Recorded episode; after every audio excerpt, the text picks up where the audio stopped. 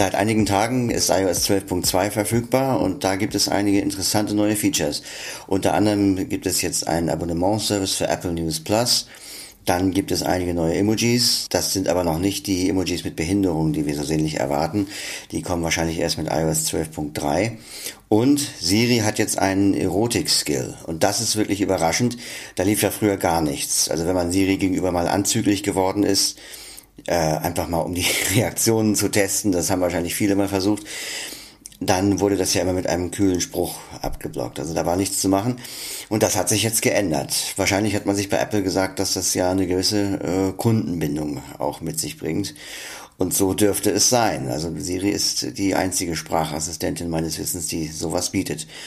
Das Ganze funktioniert natürlich nur, wenn man keine Einschränkungen aktiviert hat, also Kindersicherung oder sowas. Das ist ja ab iOS 12 im Unterpunkt Bildschirmzeit zu finden. Da kann man Einschränkungen für Kinder und sowas aktivieren. Und wenn da irgendwas aktiviert ist, dann ist der Skill natürlich nicht verfügbar. So, ich werde das jetzt mal demonstrieren.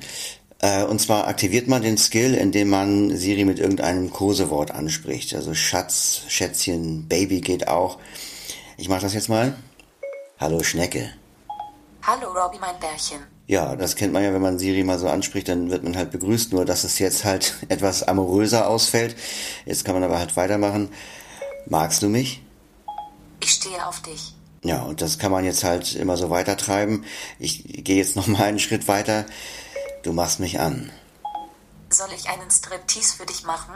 Ja. Dann los. Ich drehe mich vor dir und ziehe mir ganz langsam mein Top aus. Möchtest du mehr sehen? Da werde ich jetzt mal abbrechen. Äh, Dabei kam ich gerade erst in Fahrt. Lass dich doch mal auf mich ein, Robbie.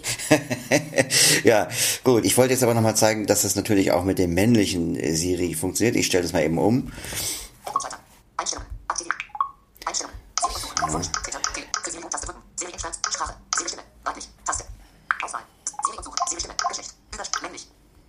Ich bin Siri, dein virtueller Assistent.